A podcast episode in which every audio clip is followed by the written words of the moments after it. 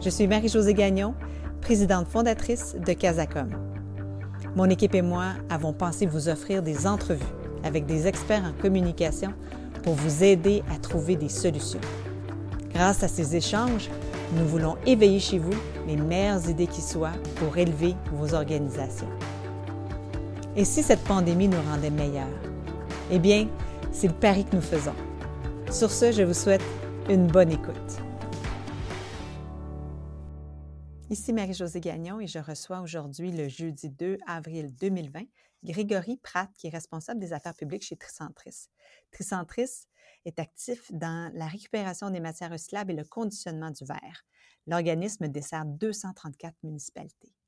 Grégory, je te remercie d'avoir accepté mon invitation. Et comme première question, j'aimerais savoir quel a été l'impact jusqu'à présent de la pandémie sur votre organisation? Bien, en fait, le premier impact, c'était de savoir est-ce que notre service est jugé nécessaire hein, et prioritaire? Ça, ça a été notre premier impact parce qu'on l'oublie, là, parce que là, on est euh, directement dans les vagues. mais la première vague, c'était de dire on reste ouvert ou on reste pas ouvert. Puis si on reste ouvert, qu'est-ce qui arrive avec le recyclage au Québec? Parce qu'il y a ça aussi. Les gens ne cessent pas de consommer. Donc, après ça, qu'est-ce qu'on fait avec la boîte de céréales? Qu'est-ce qu'on fait avec euh, euh, le pot de confiture? Il, fallait réfléchir à ça. Donc, ça, c'était la première étape. Puis la deuxième étape, ben, est-ce que c'est vraiment dangereux pour nos trieurs? Puis quelles sont les mesures de sécurité qu'on doit prendre, qu'on doit vraiment placer le plus rapidement possible? Donc, ça, ça a été le début de ce qu'on appelle la crise. on va l'appeler comme mm-hmm. ça là, pour l'exercice, mais c'était ça. C'est est-ce qu'on reste ouvert et qu'est-ce qu'on fait pour rester ouvert? Puis comment on peut rassurer aussi nos 234 municipalités qui sont membres? Parce qu'eux aussi se posent les mêmes questions de dire Oui, mais là, euh, est-ce qu'on collecte encore le recyclage? Et si oui, tout ce recyclage-là va aller où? Est-ce qu'il va chez Tricentris? Ou est-ce qu'il va à l'enfouissement? C'est une bonne question. Oui, est-ce que les, municipalités ont manifesté des inquiétudes? Bien, c'est sûr qu'au début, ils se posaient des questions parce qu'on voyait tout ce qui fermait. Puis la première, la première liste qui est sortie, c'était marqué des collectes des déchets. C'était pas précisé dans le plan. Matière résiduelle et recyclage, c'était pas précisé. Donc, on était un 24 heures en crise, à pas savoir ce qui allait arriver. On s'est dit, ben, on continue, même si on ne sait pas si on a le droit de continuer. Mais nous, on est au service des citoyens, donc on ne doit pas briser cette chaîne-là.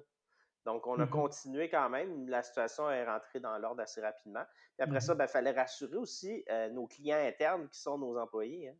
C'est de dire, ben, OK, nous, là, les employés, qu'est-ce qu'on fait? C'est quoi le réel danger? Donc, euh, il a fallu aussi chercher des données là-dessus qui n'étaient pas nécessairement euh, faciles à trouver dès le départ. Puis même le gouvernement a été pris au dépourvu là, avec ça. Ça a été quoi les, les gestes que tu as posés pour justement faire face à tous ces nouveaux enjeux-là qui sont apparus? Bien, il y a plusieurs gestes. Premièrement, euh, ça a été vraiment de communiquer sur Facebook. Facebook, c'est notre plateforme où on communique le plus avec les citoyens. Là. Les gens nous posent des questions, ça va-tu dans le bac, ça va pas dans le bac, c'est recyclable, c'est pas recyclable? Là, on s'en est servi vraiment pour dire, ben voici l'état de la situation. L'autre chose qu'on a faite, c'est qu'à chaque matin, on envoie un, communiqué, une lettre, un courriel super court où on dit, ben voici chers membres, chères municipalités membres, euh, les impacts aujourd'hui sur les ressources humaines, les impacts sur la santé sécurité, sur la vente des matières, sur le transport. On fait un bilan, un one-pager super simple. On envoie à chaque jour à chacun de nos membres pour que les municipalités puissent savoir qu'est-ce qu'on fait. Et à chaque jour, ou à peu près à chaque jour, sur l'ensemble de nos plateformes de médias sociaux, que ce soit LinkedIn, Facebook, Twitter, on envoie des communications aussi on dit, ben, voici ce qu'on a fait pour protéger nos travailleurs, voici ce qu'on fait pour travailler sur le climat pour nos travailleurs. Euh, là, aujourd'hui, on vient d'en faire un, on a besoin de nouveaux travailleurs parce que ce qu'on oublie, c'est que les gens cuisinent plus à la maison en ce moment. Donc, ils mmh. consomment plus de sacs de farine, euh, de contenants de lait et tout ça. Donc, on a, on a vu une consommation de 15 qui a été augmentée au cours des dernières semaines dans le bac. Donc, on a besoin de plus de bras. Donc, c'est vraiment de communiquer le plus souvent possible sans nécessairement pour parler de euh, voyez comment on est bon. C'est pas ça l'idée. C'est vraiment de dire ben, voici les actions qu'on pose, puis ce que vous mettez dans le bac est entre bonnes mains. C'est surtout ça euh, qu'on mmh voulait. Parce que faut comprendre qu'il y avait deux situations qui, étaient présentes avant la crise. Là. Il y avait la crise du recyclage, c'est-à-dire une perte de confiance du recyclage. et aussi une pénurie de main-d'œuvre. Et ces deux situations-là existent encore. Donc, c'est comme une autre couche qui a été rajoutée sur notre réalité. Donc, on travaille vraiment sur la confiance, la santé physique de nos travailleurs et la santé mentale de nos travailleurs en même temps. J'avoue que vous n'avez pas été épargné, euh, les centres de tri, euh, dans les derniers mois. Euh, je voulais savoir, qu'est-ce que tu as trouvé le plus difficile jusqu'à présent dans ton travail? l'inconnu. S'adapter à l'inconnu. On est tous un peu comme ça, les gens dans, le domaine, c'est qu'on essaye d'avoir des calendriers, de, planifier, d'être en action plutôt qu'en réaction et tout ça. Là, ça nous amène à avoir la vie d'une autre façon, puis de peut-être le fameux lâcher prise qu'on a donc entendu dans la vie. On dirait que là, là, ça devient clair pour tout le monde qu'est-ce que ça veut dire lâcher prise. Donc, c'est ce qui est difficile, je, je trouve personnellement, c'est de dire demain, là, je ne sais pas ça va être quoi. Je n'ai aucune mmh. idée de ce, que, ce qui va arriver parce qu'en plus, c'est pas nous qui calons les shots, c'est à 13 heures que les shots sont calés. Donc, euh, on peut prédire un peu en écoutant. On dit, ah, ben demain, il va arriver d'après moi quelque chose qui va ressembler à ça. Mais en même temps, on ne peut rien prendre pour acquis. On ne sait pas comment ça va, euh, le vent va tourner. Oui, cette, euh, cette histoire-là, cette situation-là nous a amené des surprises, nous a amené à découvrir des choses qu'on ne connaissait pas. Est-ce que tu as un exemple de surprise que tu as réalisé ou que tu as, vécu dans les dernières semaines? J'ai pas d'exemple clair, mais il y avait quelque chose dans mon milieu qui était important, c'est qu'on travaillait tous en silo depuis des années. Euh, le recyclage, c'est une nouvelle industrie quand même. Et là, tous les silos ont éclaté en même temps.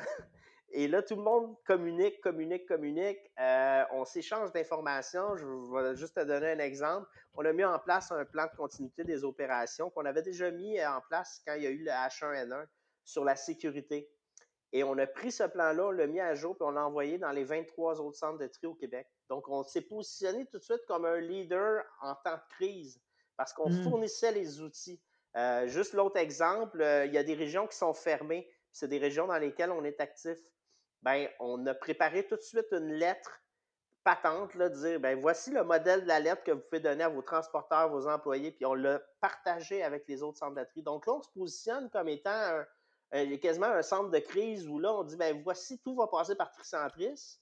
Puis pourtant, on est un centre de tri parmi les 23 autres, mais on a pris ce, leader, ce leadership-là pour justement aider nos collègues. Donc, toute l'idée de silo fait que les gens collaborent vraiment beaucoup plus.